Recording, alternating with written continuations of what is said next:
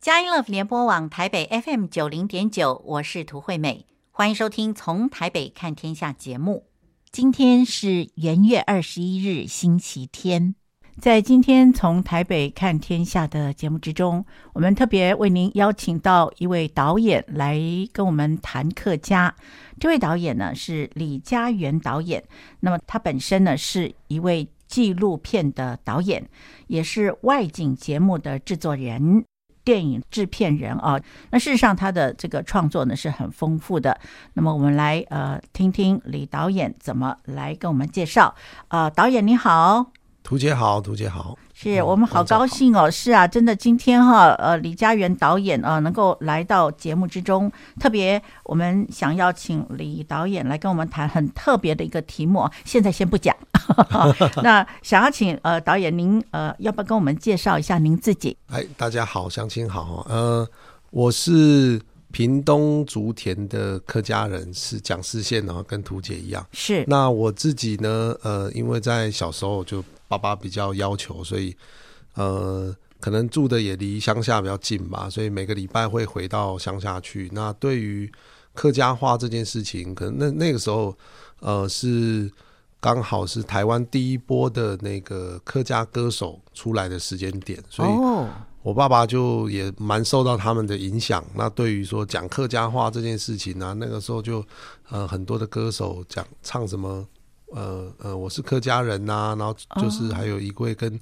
也跟涂姐呃同姓的歌手涂敏恒啦，也做了很多的客家歌。嗯、那在我爸爸的车上就经常能够 他会对放那些录音带跟歌让我们听这样子，所以从小对客家话的那个呃环境学习啊，加上说我每个礼拜回到乡下，其实很多那个乡下的呃长辈啊都都会。用客家话跟我们沟通，嗯，对，所以这件事情也导致我的客家话呃保留的比较完整一些。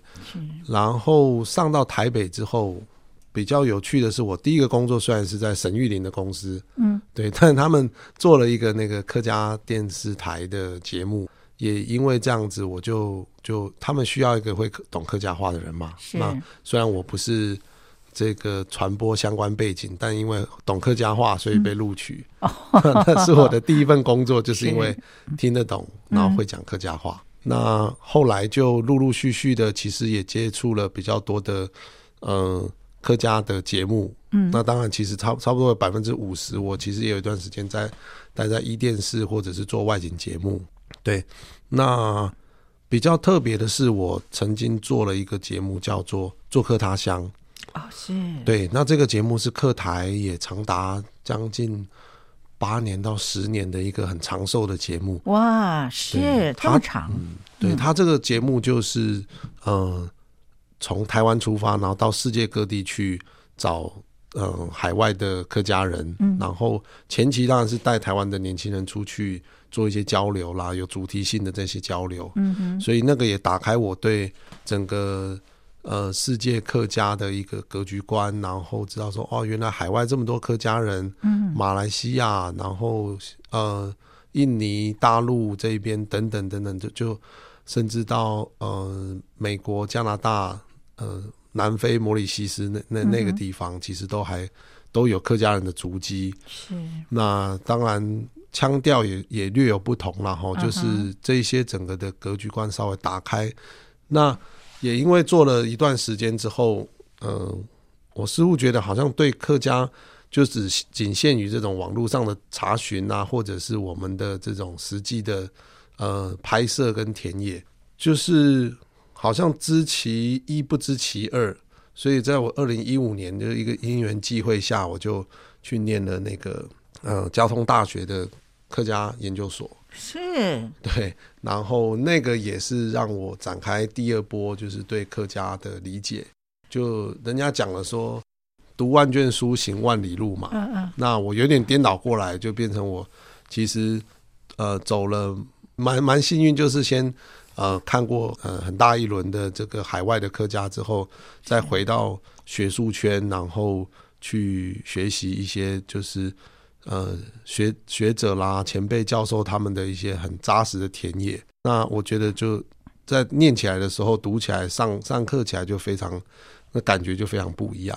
那后面就也陆陆续续的做一些，就是比如说跟大陆的两地的交流啦，学术交流，或者是呃陆续到印尼、山口洋跟马来西亚，嗯，这最近几年比较多是东南亚的一些探索，是。对，那也很高兴今天受邀图姐的这个这个节目，就跟呃可以谈到蛮多我自己这几年来的一些切身的这些田野经验。对，是真的是非常的精彩哈。其实呃，在在这个李嘉源导演啊、提供给我的资料里面呢，也可以看得出来，呃，真的是呃李导演呢他所接触到的各方面啊，包括了文化的特色，客家的文化特色。客家人的宗教信仰，客家人的教育，甚至于客家的这些艺术作品啊，还有就是著名的客家菜等等都有哦，真的是琳琅满目哦。这个透过导演的眼睛，让我们可以知道说，客家在全世界各地啊，甚至我们没有没有请你去收集那个。各国的政要，可能那个太敏感了。那但是呢，真的坦白的说，真的各方面都有人才啊，也都是这些呃非常丰富的这些文化。啊、特色啊、也也可能啊、在导演的谈话里面呢，我们也会听到很多客家人特殊的这个呃伦理道德的这个观点啊、不太一样的观点。那么啊、真的是非常精彩。那我们赶快来进入主题。那么刚才呢，就跟呃听众朋友谈到说，呃，李导演他会跟我们讲一个很特别的一个主题啊，那是什么主题呢？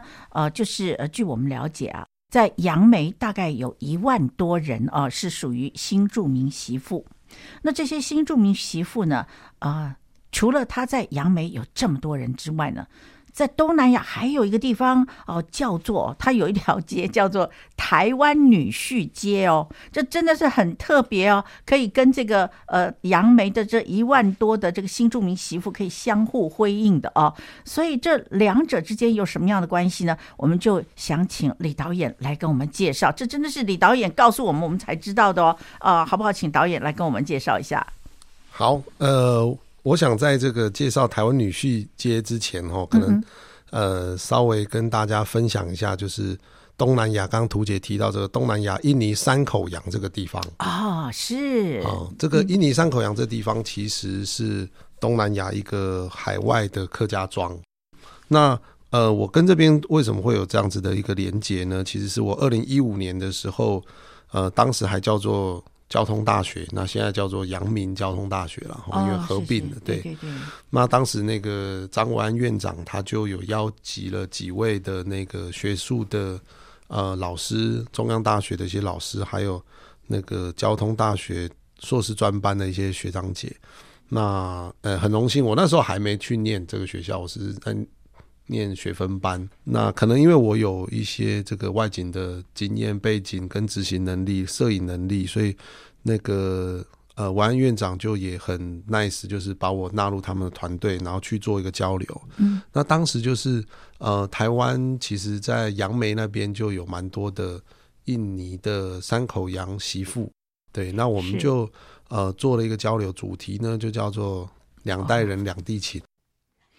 好，那么我们在节目一开始的时候就提到要请李嘉源导演跟我们谈一个很特别的主题，也就是提到杨梅有一万多位新住民媳妇哦，都是从印尼的山口洋来的，在那里也有一条街叫做台湾女婿街。那么我们呃现在先休息一下，在音乐过后呢，我们继续来请李嘉源导演来跟我们介绍。印尼山口洋。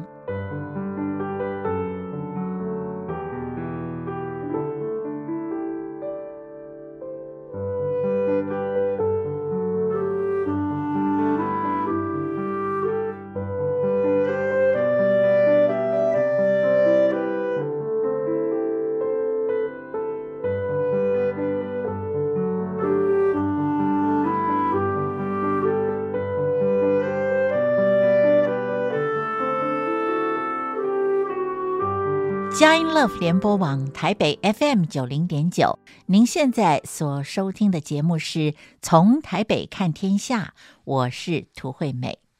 今天在节目中，我们特别为您邀请到的这一位特别来宾呢，是一位纪录片的导演。外景节目制作人跟导演啊，还有呢，就是电影制片人李佳源导演呢，来接受我们的访问。那么在这一节访谈里面呢，呃，李导演特别来跟我们介绍印尼山口洋这一个地方，它跟我们在杨梅的一万多位会讲客家话的台湾媳妇有什么样的关系？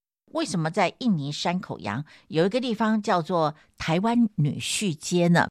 李导演话说从头，他说：“其实这些外籍新娘，我们现在讲新著名女性，其实嫁来台湾之后，大概也十几年的时间。嗯、那他们的第二代啊，也在台湾当然落地生根了嘛，也接受台湾的教育。是那他们在这个呃思想上啦、认同上啦，会有哪一些？”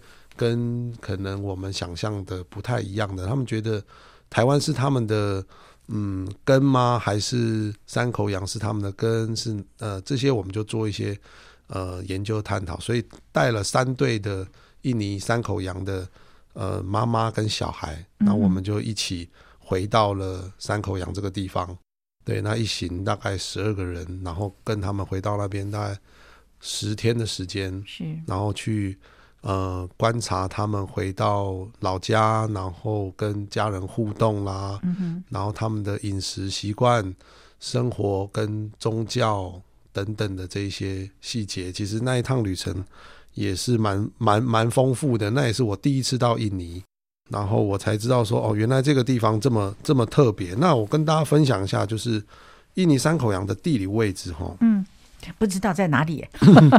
大家可能比较知道马来西亚。嗯，对。那马来西亚，呃，图姐知道马来西亚还有分东马跟西马。是，对，知道。那对，好像图姐你们比较呃，跟就是教会比较跟沙巴那边有连接，对不对？对对对。西马的话，大家能够比较常听到就是吉隆坡啦、槟城啊、嗯哼、怡保啦，怡保就是。做锡矿的地方哦，是，是。然后马六甲，那马六甲也有很特别的一些，就是他们那边有巴巴娘惹的文文化，嗯、就是嗯，华人跟马来人的后代。嗯哼。那在台湾也有也有这样子，在淡水金山那一带也有一间店，就是开就是巴巴娘惹的餐点。哦、对，是对，这后面有机会可以分享。那东马呢，就是沙巴跟沙老越。是。那沙巴沙老越的那一整块。往下延伸就是整块是婆罗洲，那下面的加里曼丹就是印尼，是对。那印尼当然大家知道说啊，还有很多的小岛啦、泗水啦、雅加达那些在在印尼整个呃婆罗洲的下面。不过我们今天要介绍的这个印尼三口洋，它大概呃约略就像是婆罗洲，你可以把它想象成是一个台湾地图，它左右把它放大。就变胖一点的的台湾地图这样子，嗯哼嗯哼，那山口洋的位置大概就位于在不多台中跟彰化那一带，就是中间靠西边的这个这个这个位置了哈。嗯、那呃，距离台湾其实我们那时候去，呃，从要先到雅加达，飞机到雅加达转机，再到昆甸，然后还拉个小巴才能到山口洋，大概要十八个小时。哇，对，所以其实一趟路。回去像他们大概也都两三年才能有机会回回家一次，嗯，对这个这个成本啊时间对他们来讲其实也都蛮蛮大的负担，是对。那这个大概就是一个呃三口洋的地理位置了哈，嗯嗯。那再再跟大家分享一下，就是三口洋这边的语言呢、啊，跟台湾呢呃有一点点异同哦，就是说台湾大家知道的就是。四海大平安嘛，嗯哼，四县海陆大埔饶平诏安这、嗯、这这几种。是。那在山口洋那边其实是，呃，他们都叫做河婆，呃，河婆客，河婆客家、哦、对。那这个这个河婆客其实在台湾也有，呃，我在二零零八年、二零零九那时候也是因为做客他乡这个节目，也带了一个台湾竹东高中那边有一个有一条街那边有有一。小部分的这个河婆河婆客哦，是对，然后那个时候也是到那个时候是到呃沙拉沙劳越那边去做交流哦。对，那所以沙劳越那边的客家其实也是河婆了哈，也是河婆客。对，那那个印尼三口洋就是惠州啦跟河婆这一带的，其实也就是在广东的惠州还有揭阳那里的客家人的移民。嗯嗯，那大概能够嗯。呃有点意思的就是说，语言这一块，其实四海大平安里面的海陆，它的腔调跟河婆大概是百分之呃六七十是相同的。哦，是是。对，所以很有趣的是，你海陆的客家人到了呃印尼山口洋的时候，客家话是通的，对，能够用客家话去做一些交流。嗯，那呃更有意思的地方是，应该不能讲更有意思，应该说，因为他们早期。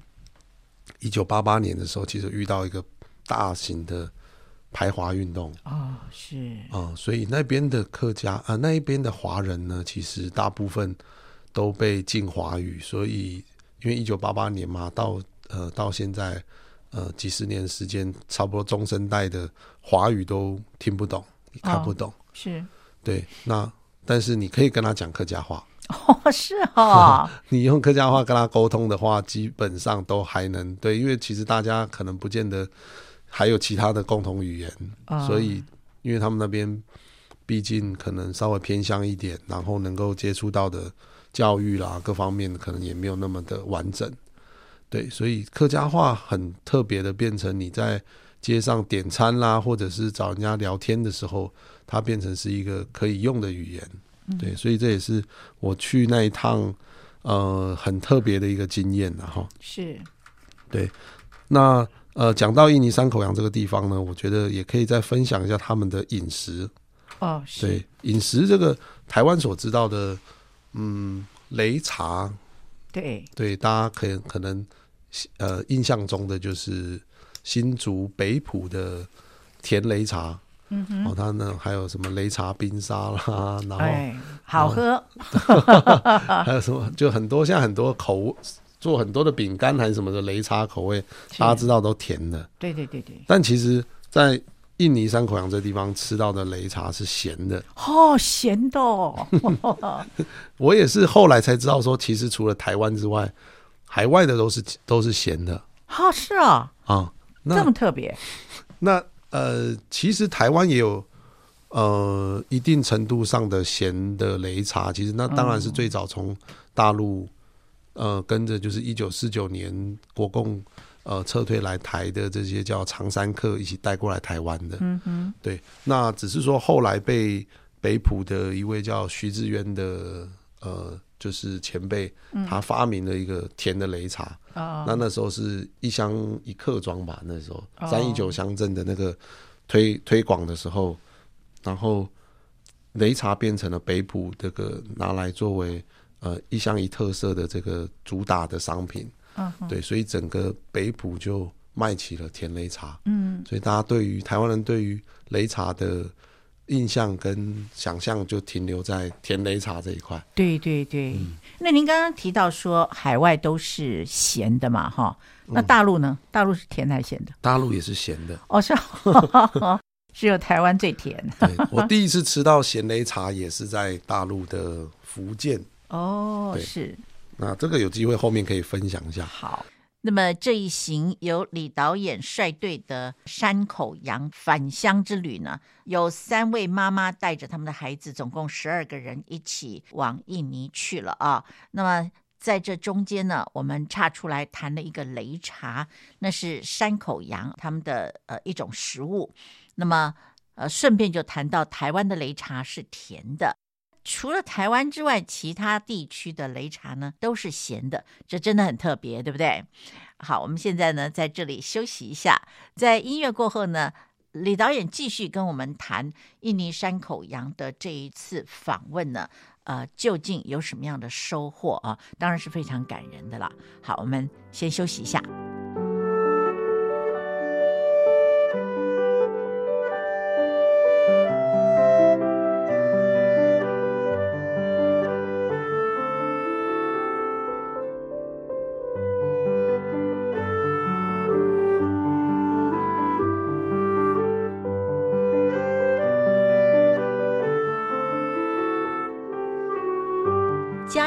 联播网台北 FM 九零点九，您现在所收听的节目是从台北看天下，我是涂惠美。今天在节目中为您邀请到这位特别来宾，是一位纪录片的导演、外景节目制作人跟导演。还有呢，就是电影制片人李家源导演来接受我们的访问，他来跟我们谈客家哦。那么现在呢，谈了一个很重要的主题呢，是谈到印尼山口洋这个地点。那么在这一节的节目之中，呃，李导演呢就要跟我们来谈，为什么在那一个印尼山口洋那个地方有一条街叫做台湾女婿街呢？李导演说。对，为什么那边有一个街道叫台湾女婿街呢？对呀、啊，嗯、怎么这么特别？其实，呃，很有趣的地方是因为刚刚提到的一个很重要原因，就是因为语言嘛。嗯，哦，他们那边的呃三三口洋的客家人、华人好了，就是其实客家话都保留的还蛮完整的。哦，那呃，早期大概二三十年前，其实台湾蛮流行，就是。呃，比如说我们会到婚姻介绍所会介绍东南亚的女性啊，哦、来做一些联姻啊，是就是，呃配偶的这些介绍。是那山口洋这边的女生，哎，都会讲客家话，好厉害，太好了。所以客家庄的婆婆就嗯，太好了，这个不是外国人，哦、这个是七嘎尼呐。嘿呀，这个 这个一来就讲客家话，这个客家婆婆完全。这个儿子都不要了没关系，她的这个媳妇很，而且这个在那边的女生就是也是很刻苦耐劳，因为毕竟生活环境不是那么好。是。那呃，加上说整个教育啦，跟这个工作的机会也没有那么多，所以能够嫁到台湾来，那也许聘金也可以多，对他们家里的生活开销。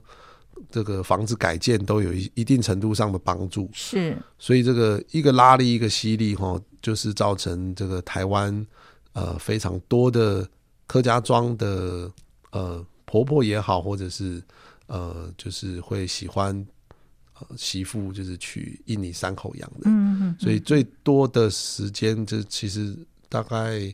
印尼山口洋嫁到台湾杨梅客家庄的大概就一万多人，哇，是真是多，真是太好了。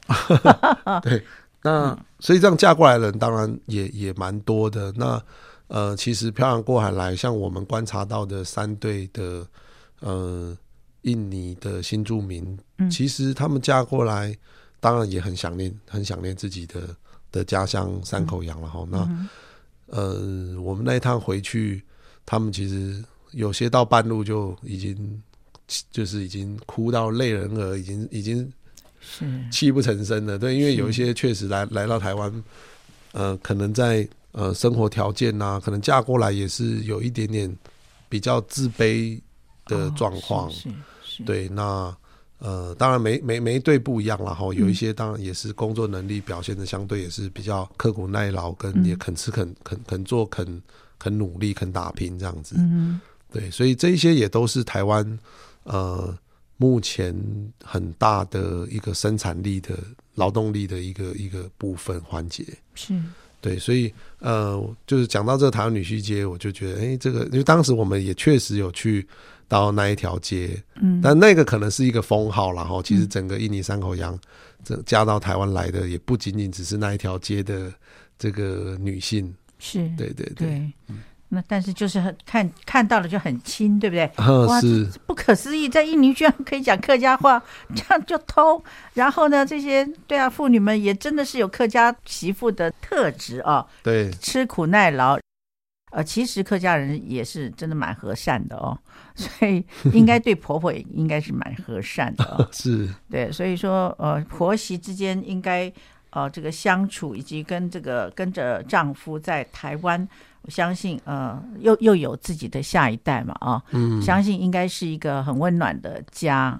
那但是要回去呢，就会想到很多很伤心的事啊、哦。对，就是对，因为有时候他们两三年才能回去一次，基本上透过视讯跟现在比较方便，还可以透过视讯。对，对对。那但是因为有时候呃，家里如果有发生一些事情啊，或者是、嗯呃，像我，我这一次，我二零一五年就遇到一个状况，就是呃，那个有一个受访者，他的妈妈，对，就是在我们回去那一趟，其实就是他见到他妈妈的最后一面。哇，是哈、哦。对他，我觉得我们那一次也非常的，我觉得非常的，呃，算是应该讲幸运嘛，就是也因为有这样的机会。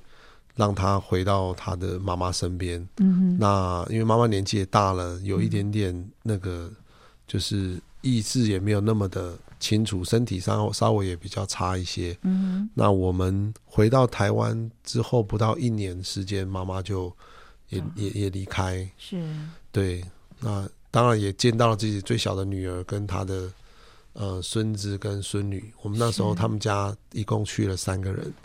对，那那那个孙女啊，那个女儿现在也在呃交大研究所在就读。哦、对，是，就我觉得也是一个非常正向的一个一个案例。也就是说，他是新住民的小孩，嗯、可是他对于他其实，在求学过程当中，呃，每一年都拿那个课语演讲比赛的呃很棒的名次。是，对，就是成绩很好，而且他参加课语朗读比赛。那而且他是新住民。但他的客家话非常好，是。对这个就让我觉得，哎、欸，又对客家有另外一层的理解。其实能够讲客家话的，不是只有台湾人哦，嗯，就是 这些印尼三口羊也是很很很棒的，对，很棒的竞争力哦。对，哦、是。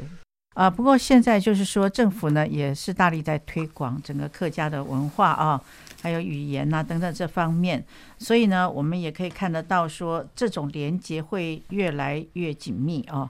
那当然，呃，这个您您提到的印尼山口洋的这些妇女呢，嫁到台湾来哦，我相信应该已经有十几二十年了吧？对对对，小孩都上大学啊，嗯、呃，或者是对啊，差不多二十二十岁左右。当然还有更早期一些的，所以嗯，差不多就是一个二三十年的时间。是，那真的是希望呃，在接下来的发展呢是越来越好啊。对，就其实这小呃第二代其实他们是很有竞争力的，因为其实他们呃除了有会讲台湾的呃呃语言，就是华华语之外，是那有一些还能够讲就是我们所谓的马来语。或印尼，哦、所以印尼语跟马来语其实差不多，就是八成的对，所以他们对于这种东南亚的联系跟沟通，其实是一个非常好的桥梁。是、嗯、对，所以他们也会是呃台湾未来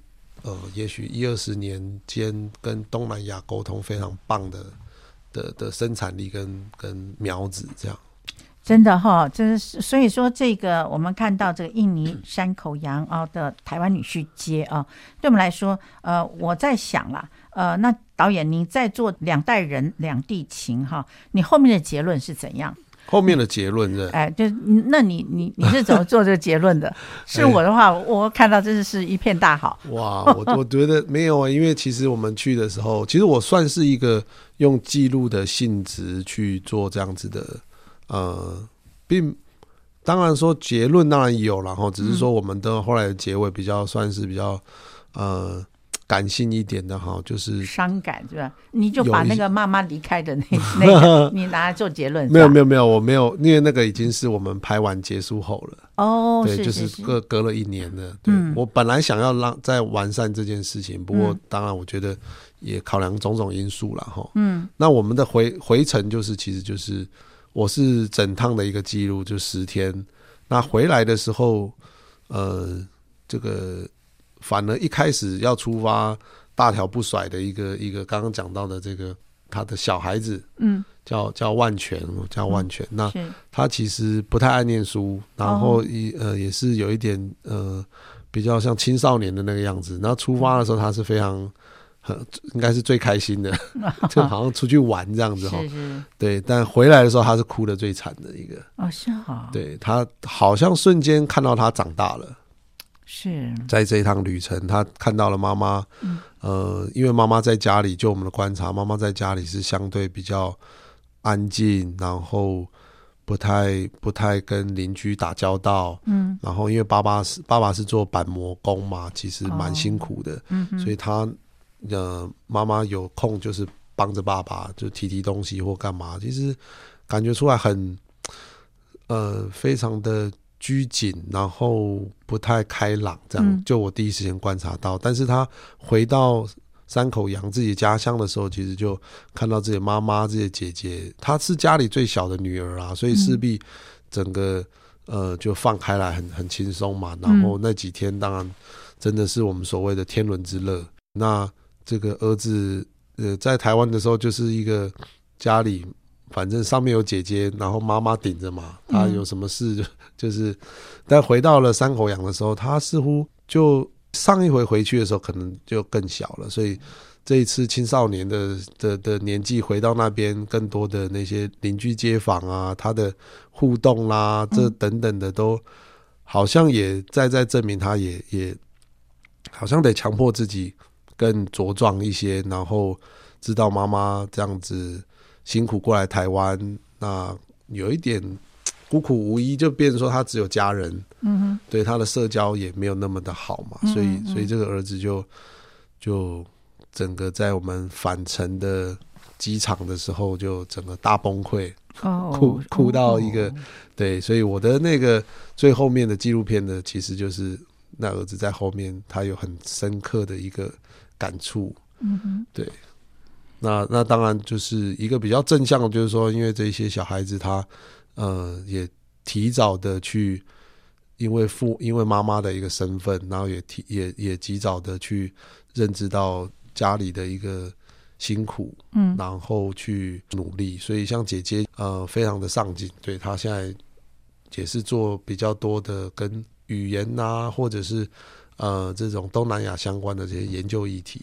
嗯，对，我觉得对台湾的这个国际外交也是有非常大的帮助。那真的是呃，感谢主哈，让这个小朋友啊，嗯呃，能够体会到这些呃，在台湾感觉不到的亲情呃伦理，然后离情，然 后呃，也许母亲在台湾并不是呃人际关系很好，那但是呢，他却可以看得到他自己。呃，可以努力的方向，对对，那那其实还是一个蛮正向的嘛。是啊，很正向。对，以上呢就是李佳源导演呢跟我们介绍在印尼山口洋这一次的专访。那么他们去了十天。有三位新著名客家媳妇跟他们的孩子回家去省亲，那这中间呢有很多的真情流露。那么现在呢，我们再休息一下，音乐过后呢，我们要请李导演来跟我们介绍他走过的、他眼中看过的、耳朵听过的客家。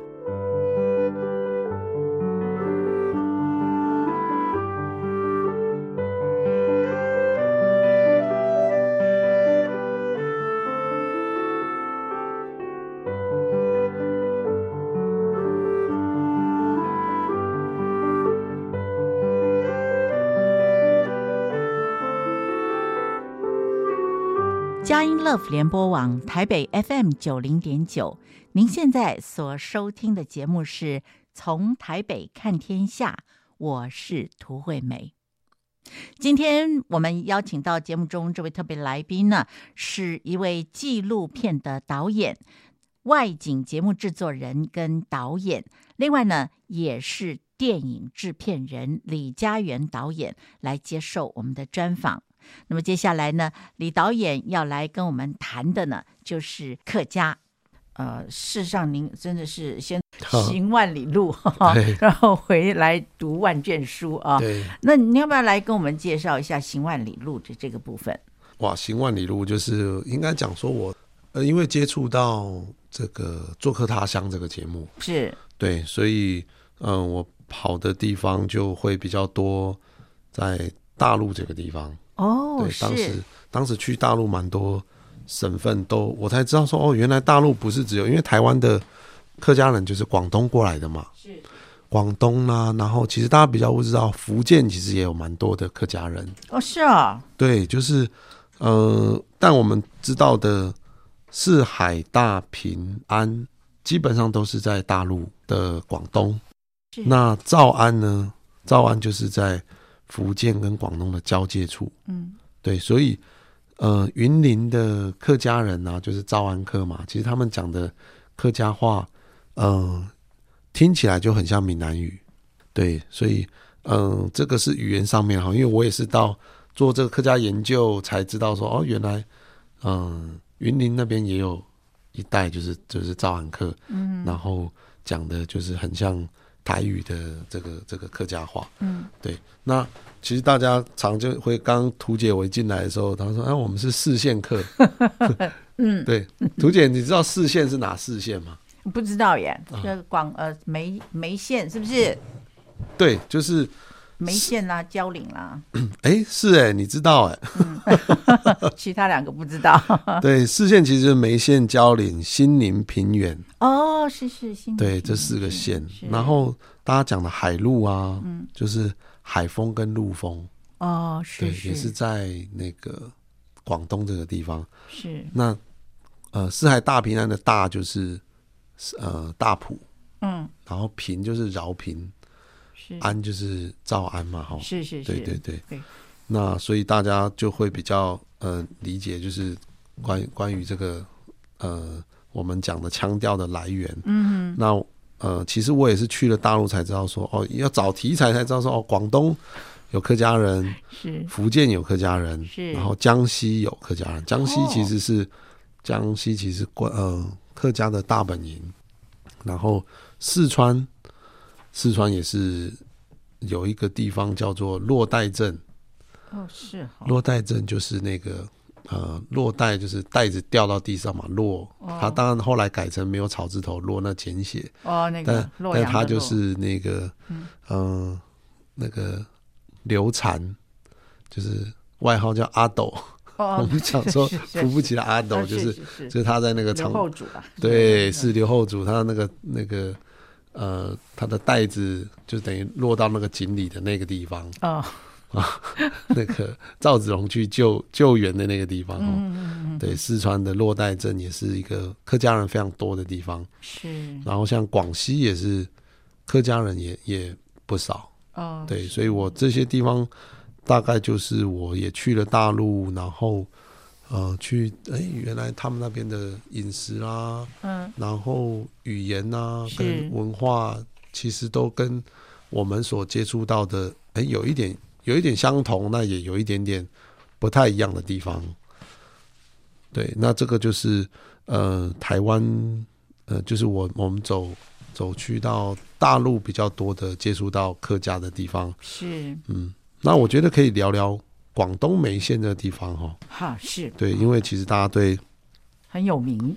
呃，应该讲说，来从这个地方来的客家人多嘛？是。那台湾的客家人也大部分啊，我都是广东梅县来的，嗯，大概大概十个九个会会有这样的理解。是。对。那我那一次呃那几年去到广东梅州呢，其实我是为了去采访一个三哥，对，然后跟客家流行音乐这这两块就是有关有关音乐的。那其实台湾。我觉得也因为有客家委员会的一个推动，嗯，所以在当然早期的这些客家歌手在还没有客委会成立之前，他们就非常心心念念的在做客家歌，嗯，但有了客委会的推动之后，其实呃，台湾的这些客家歌手啦，呃，比如说罗文玉啦，他也是非常的，就是也是基督徒嘛，在在客家音乐上面的努力也非常多。然后黄子轩啦、啊、谢雨薇啦、黄连黄连玉啦、林生祥，就等等的，其实，呃，刚刚没有没有按照年份年代然后，但是大概这二三十年，嗯、台湾的客家音乐，尤其是客家流行音乐，也非也是像雨后春笋这样出来，就是非常多，大概应该三五十个以上的客家歌手都都都不为过。嗯，那但是在梅州这个地方。呃，现在我因为近期可能，呃，因为当然因为疫情啊，我们也比较少到到大陆去。是。不过我们当时去，我们也就知道大陆的客家歌手，可能是呃一只五根手指头数得出来的。对，很少是吧？对，就是基本上因为没有推动嘛，那加上市场市场性可能也没有那么的好。对，所以他们的客家歌手只我们有那当时认识到一位叫曾辉斌，哦、呃，他也是就做客家流行乐，所以他也很羡慕说哇，台湾有这么这么好的环境跟资源，以及那么多人在做这件事情。是、嗯，那他自己就形容说，他有点像是呃瞎子过河，瞎子过河，呃，就就就是自己摸着石头在走这样子。是，对。那但关于说，就是因为我有很很有趣的是，我早期也做了一年的呃闹热打擂台哦，就是客台的最最最最最资深的一个节目，他大概从开台做到现在还在做的一个节目、哦、是呃那那个节目里面，他有客家流行音乐的那个歌唱比赛，嗯，然后也有客家老山歌的比赛，嗯，对。那如果大家有听过。台湾的客家老山歌，它大概会有四种路线，嗯，一个就是呃老山歌，然后一个是山歌子，一个是平板，嗯，对，那它基本上就是呃四句四句八节嘛，我们讲的四句，然后它是一同样的形式这样在唱，啊，另外一个就是小调，嗯，对，那大概是这四种，在台湾台湾在唱传统客家歌，大概是这个路线，不过。我为什么这样提呢？就是说，有回到我去到那个呃梅州的地方，我才知道说，哦，原来他们那边其实讲的九腔十八调，嗯，都还还存在的，就是说，呃，自由度啦，跟这个这个类型啊，各方面的都还更保留的更完整一些。嗯，对。那所谓九腔十八调，就是九个腔嘛。哦，是。九个腔就。刚刚提到的，当然我这是上网查的资料了哈。哦、海陆啦、四县、饶平、陆丰、梅县、松口、广东、广南、广西，这这九个腔。是。然后十八调就比较，但前面几个调子，平板、三歌子、老三歌啦，这些就是我们台湾有在唱的。嗯嗯。然后什么失恋歌调啦、病子歌调、十八摸调，就我它还包有十八种的这个这个。这个调就是说，他们的山歌自由度更高，而且是呃，有一点像是主流的艺术文化的保存。嗯嗯，对，所以这也让我去那边的时候有点大开眼界。哇，对，在在广东梅县这个地方是，所以他们这里的这山歌是最有名的，是吧？对，山歌是。因为是从等于台湾的山歌，客家传统山歌也是从这边传过来嘛。那传过来当然会有一些的，呃，可能只有部分保留下来这样子。是，对。哇，这真的是很不容易哦。嗯哼。好，那么呃，这是广东的梅州。对。可是我们以前叫梅县，为什么现在变梅州？哎，它其实后来的改制，其实我也看不太懂。梅州、梅县呐、啊。改来改去，其实我没有研究那么透彻，我也是搞的。对，我们听李佳源导演跟我们介绍客家啊，介绍到现在呢，我们的节目已经接近尾声了。